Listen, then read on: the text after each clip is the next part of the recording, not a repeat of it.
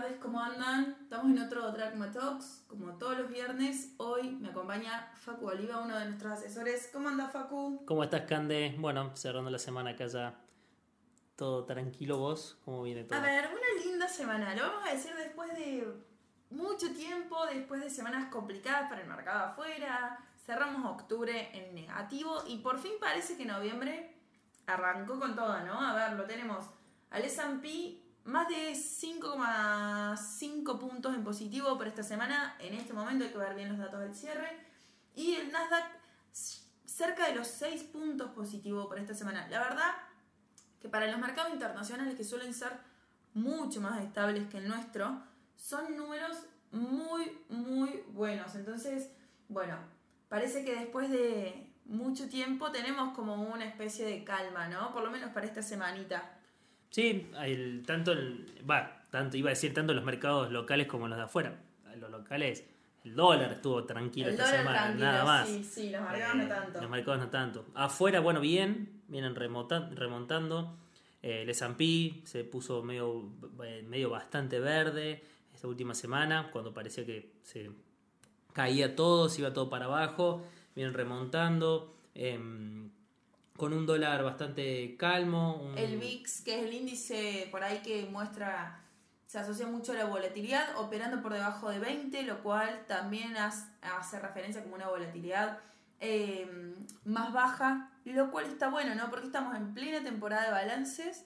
La semana pasada con Agus mencionábamos esto, plena temporada de balances. Esta semana tuvimos reunión de la Reserva Federal y suelen ser hechos que vienen asociados a volatilidades extra, ¿no?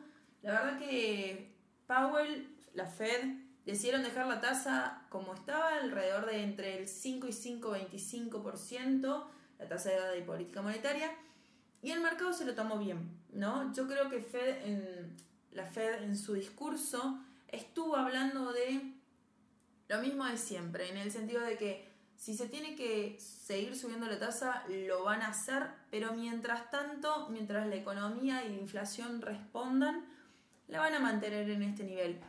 El mercado lo asumió con que eh, se está terminando estos periodos de tasas tan altas y que posiblemente en un futuro no tan lejano volvamos a ver tasas bajando, ¿no? Entonces yo creo que eso fue uno de los impulsores de esta semana. Y hoy, hoy, hoy achicó bastante la tasa, bueno, entre hoy achicó eh, el porcentual. No, no obstante, sigue siendo una muy buena tasa, digamos, para el que quiere tranquilidad o el que quiere buscar algo no tan volátil y decir descanso tranquilo en unos papeles seguros.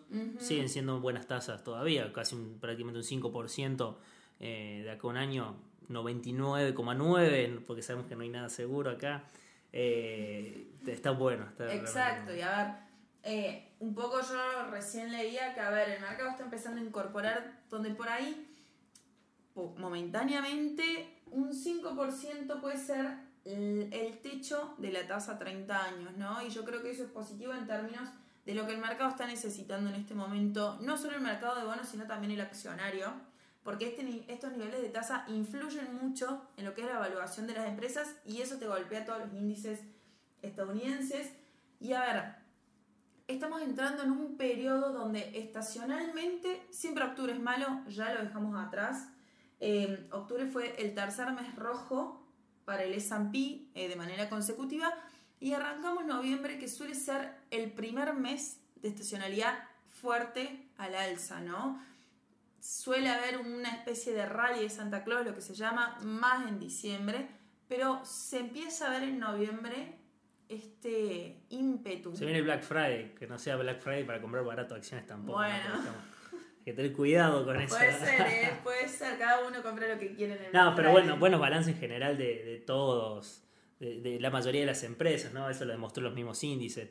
Lamentablemente se podría decir en algún punto eh, los índices están muy ponderados por las tecnológicas, Apple, Microsoft, similar. Entonces, esas mostraron buenos resultados, llevaron arriba los índices, medio que eh, opacó un poquito de algunas chiquitas que, tenían, eh, habían mostrado resultados más tranquilos. Dato de color, siempre, No, voy a ahondar mucho, pero un datito de color. Mercado Libre, que presentó unos, unos muy buenos, eh, no, muy buenos resultados. Sí, digamos, eh, se estima que, que tenga un, un valor de 5,86 dólares eh, para, para todo lo que es la ganancia. Eh, el estimado era 5,86 y lo rompieron con 7,16. O sea, es, es bastante. eh, de ganancias tuvieron 3,8 billions, como le dicen en Estados Unidos, en, en dólares, que obviamente sabemos que es diferente a lo que es billones en pesos, Sí. pero eh, 3.8 billones contra 3.5 que el estimado. O sea, viene bien. Y el dato de color de esto era de Mercado Libre, más allá que es una hermosa empresa, que nos gusta, siempre nos gustó, y todos la utilizamos a diario casi. eh, se filtró el resultado de los balances. Los balances siempre salen, corta el mercado, suena la campana, ¡tum! sale el balance. Exacto. Por una cuestión de que si no dan margen a que operes con información privilegiada, ¿no? Entonces siempre se publican o antes de que abra el mercado o al cierre del mercado, nunca durante. Pero acá pasó una cosa que yo en, mi, no lo he visto muy, mucho, o al menos no lo he visto en mi corta experiencia, digamos, que se filtró 10 minutos antes de que cierre el mercado. Eso es una locura. Encima una empresa como Mercado Libre, ponle que se filtre la de... No, digamos, no vamos a decir nombres para no menospreciar, No, pero no, cualquier no. empresa, empresa más tranquila, Sí. el kiosco de la esquina nadie le va a dar bolilla, digamos, si se filtra. Pero de Meli, una de las que le hace eh, fuerte pelea a Amazon en lo que es América, y se filtró 10 minutos y se puso más 7 en dólares, Ujú. a 7% en dólares en, En- 10 minutos, Exacto. justamente, y, y fue una locura, es eso, no se sabe cómo pasó, yo traté de buscar, de investigar algo, pero no encontré mucho el por qué, siempre me pregunté por qué no sale antes, digamos, quién no filtra, quién no sabe, bueno, eso no lo sabemos los, eso, los para- mundanos, los mortales, pero en este caso se filtró para de igual los forma, sí, Meli superó las expectativas eh, con mayores ingresos en, el- lo que era el e-commerce de Brasil y México, ¿no? Entonces, eso te muestra la fortaleza que tiene por ahí Meli en términos de todo lo que es América Latina y el gran. A ver, en Argentina por ahí no se usa Amazon, pero en el resto de muchos de los otros países Sí. latinoamericanos sí. Entonces te muestra la gran fortaleza de Meli, que bueno, un poco es orgullo argentino. Si bien no está radicada en Argentina. Pero los creadores eh, son argentinos, así que Exacto, que es tener ese como orgullo. un poco nos podemos llegar, llevar el crédito, ¿no?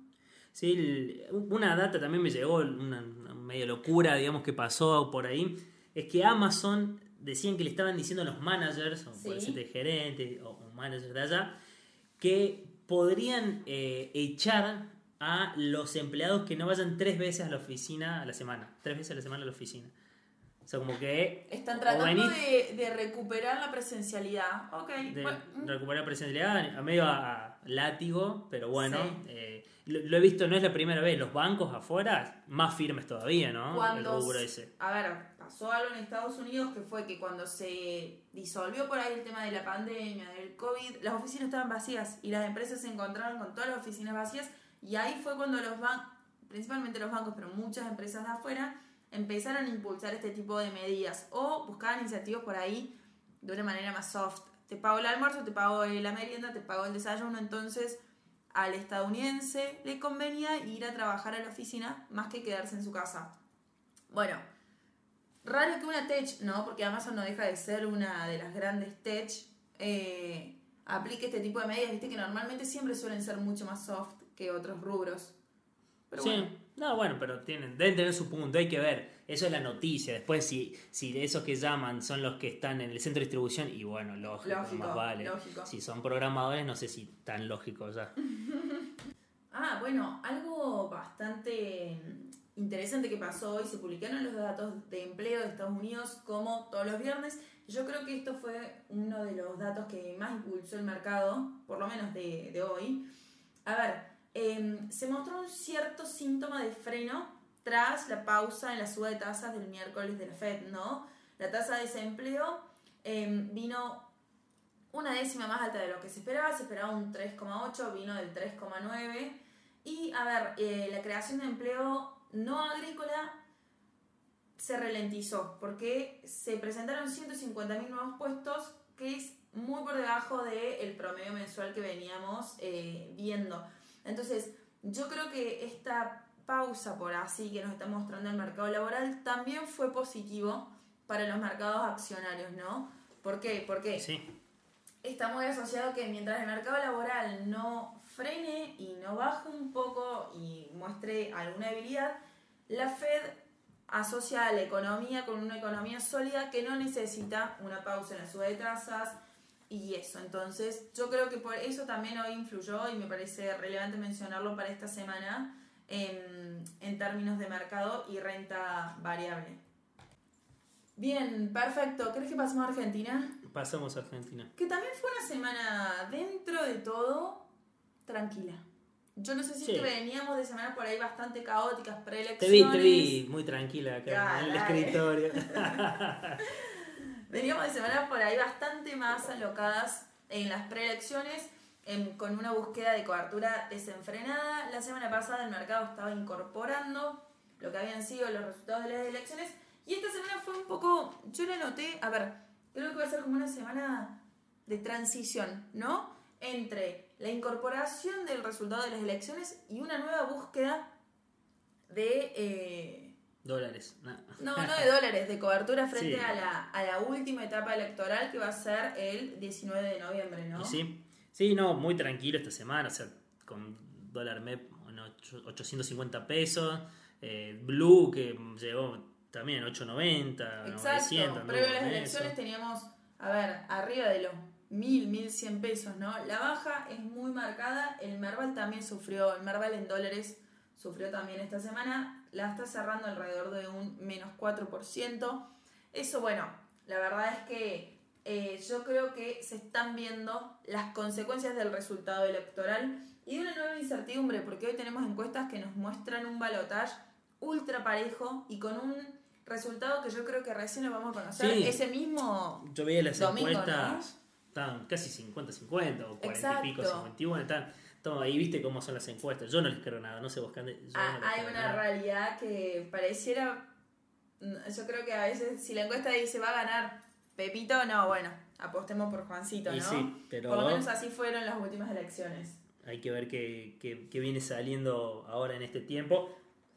Hablando de esto también, bueno, el, viste, finalizó el vínculo entre Fundación Mediterránea y, Melconian. Sí, Se habla mucho de, de eso, de por qué finalizó justo ahora, qué pasó. ¿Qué pasó? Ah, Si era verdad, era mentira el plan, era todo un humo. Exacto. Eh, ¿qué, qué pasó ahí? Bueno, no sabemos, solamente sabemos que es una noticia de hoy, digamos. No se sabe, pero sí, dio mucho al cuestionamiento de ¿el plan existió o no? ¿O era un humo político? Bueno, yo creo que hay que esperar en esos casos para ver qué ocurre. No sabremos, nunca. O sí. No sé.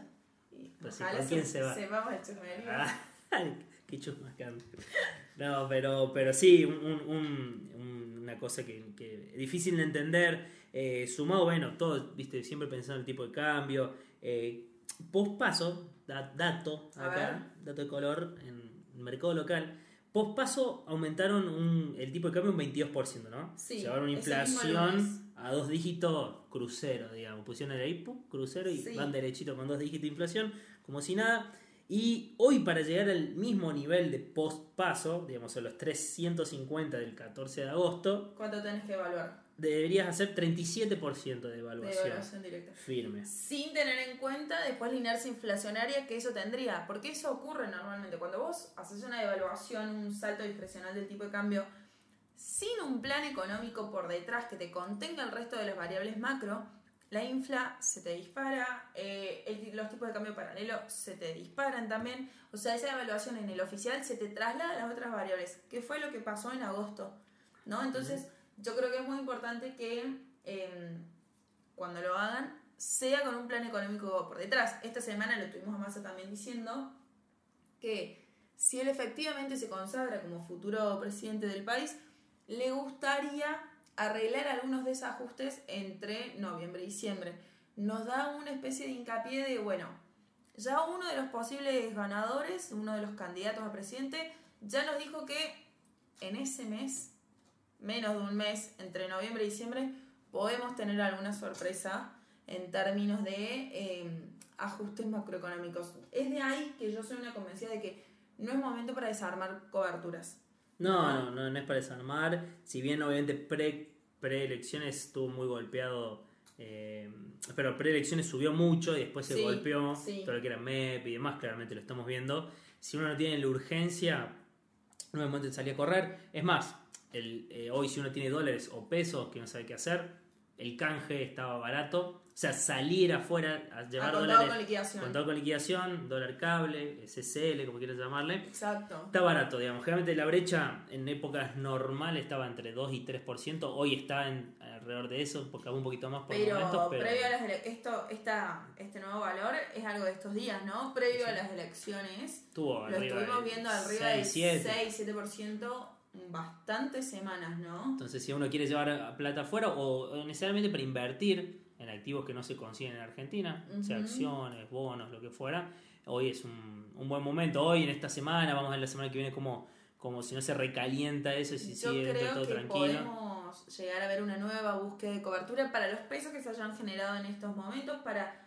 eh, esos pesos que por ahí no encontraron un, un lugar em, previo a la, a la primera vuelta. Yo creo que en las próximas dos semanas vamos a ver eh, esa búsqueda de cobertura. De igual forma, veo que se empezaron a tranquilizar algunas variables. ROFEX, por ejemplo, los futuros de dólares, la verdad es que se derrumbaron. La devaluación implícita del último bimestre pasó de un 155% que veíamos previo a la primera vuelta a un 82%, ¿no?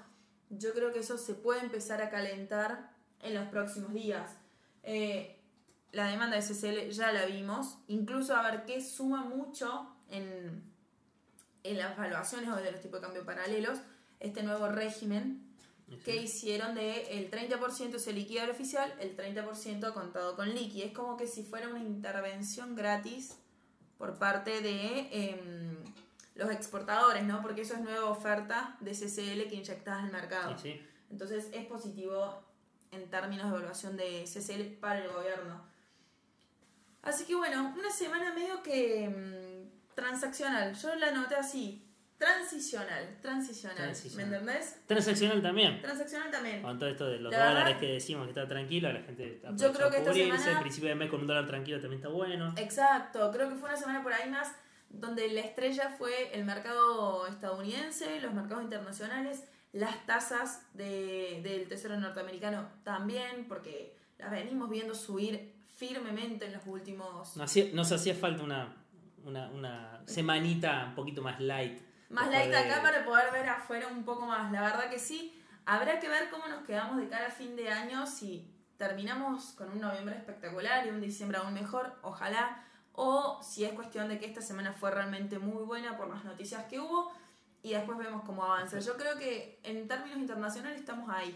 Estamos en una posible línea de salida y hay que ver si el mercadito arranca con un rally o se queda más. Vamos a ver cómo, cómo sale mañana todo el partido. No, el partido me va a determinar no. cómo yo termino el año, Cande. Si bien o mal, más allá de los mercados. Pero bueno, capaz por otros también. Pero bueno, hay que levantar la cabeza y seguir y mirar para adelante. Siempre. Espero que todos tengan un muy lindo fin de semana. Les aprovecho para recordarles a todos, el lunes 6 de noviembre es el Día del Banquero. No hay actividad ni bancaria ni mercados. Así que bueno, vamos a estar eh, sin actividad de nuestra parte, pero estamos a disposición de todos a los, en los teléfonos y celulares. Así redes. que cualquier cosa se comunican. Ojalá tengan un muy lindo fin de. Gracias Facu por sumarte hoy y nos vemos nada, pronto. Gracias por la invitación. Y bueno, un saludo para todos. Buen fin de.